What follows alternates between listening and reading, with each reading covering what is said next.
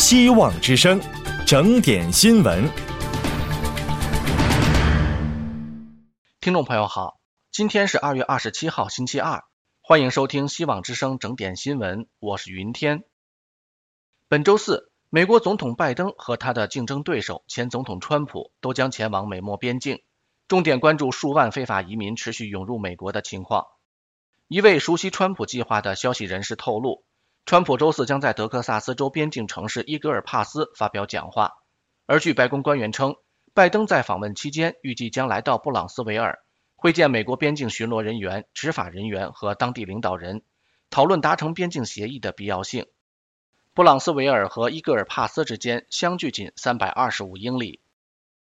拜登此行正值他考虑采取全面的行政措施，限制非法越境的移民在美国南部边境寻求庇护。共和党在拜登担任总统期间一直在边境问题上对他进行抨击，并因边境问题弹劾他的国土安全部长。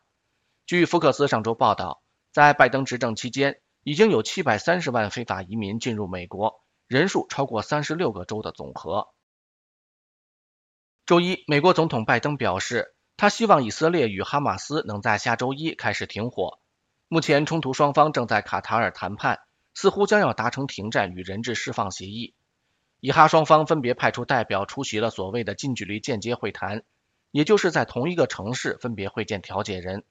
这表明谈判可能取得了前所未有的进展。拜登说，他希望停火能在几天内开始。拜登在访问纽约期间对记者说：“我的国家安全顾问告诉我，我们已经很接近达成协议了。我们很接近，还没有完成。”我希望到下周一，我们就能实现停火。一位美国官员表示，美国谈判代表一直努力争取在三月十日伊斯兰教斋戒月开始前达成释放人质的停火协议。这位官员说，以色列人和卡塔尔人之间的会晤似乎促成了这种乐观情绪。周二，德国、英国和其他欧洲国家表示，他们没有计划向乌克兰派遣地面部队。此前，法国总统马克龙表示。为避免俄罗斯在乌克兰取得胜利，西方盟国不应排除任何选项。周一，马克龙在巴黎匆忙召开的欧洲领导人会议上对记者说：“我们将竭尽所能，不能让俄罗斯获胜。任何事情都不应被排除在外。”克里姆林宫迅速回应马克龙，并警告说：“任何此类举动都将导致俄罗斯与北约之间的冲突。”克里姆林宫发言人佩斯科夫说：“如果北约成员国真的派兵到乌克兰作战，”需要讨论的就不是直接冲突可能性，而是不可避免性。德国、英国、西班牙、波兰和捷克共和国周二均表示，他们不会向乌克兰战争投入地面部队。另据路透社报道，一名白宫官员周一称，美国没有派兵到乌克兰作战的计划，北约也没有派兵到乌克兰作战的计划。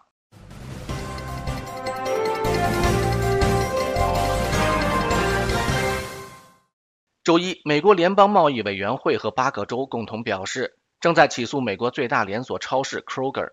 原因是该连锁超市计划以二百四十六亿美元收购较小的竞争对手 Albertsons，这可能造成垄断。目前正值拜登政府力促降低食品杂货价格，并对那些有涨价风险的大额并购案实施严厉审查。白宫在联邦贸易委员会宣布起诉后表示。拜登总统认为，大公司必须受到良性竞争的制衡。亚利桑那州、加利福尼亚州、哥伦比亚特区、伊利诺伊州、马里兰州、内华达州、新墨西哥州、俄勒冈州和怀俄明州加入了该委员会的联邦诉讼。Kroger 对 Albertsons 的收购若成功，将创建一个拥有四千多家门店的杂货帝国，并巩固 Kroger 在美国食品杂货市场仅次于沃尔玛的第二大巨头的地位。立法者和消费者团体担心。这会导致出现杂货价格上涨、失业、门店关闭以及消费者的选择减少等情况。中共两会即将召开之前，周二，中共人大常委会发布一批被停止人大代表资格的官员名单，其中显示前外长秦刚辞去人大代表职务。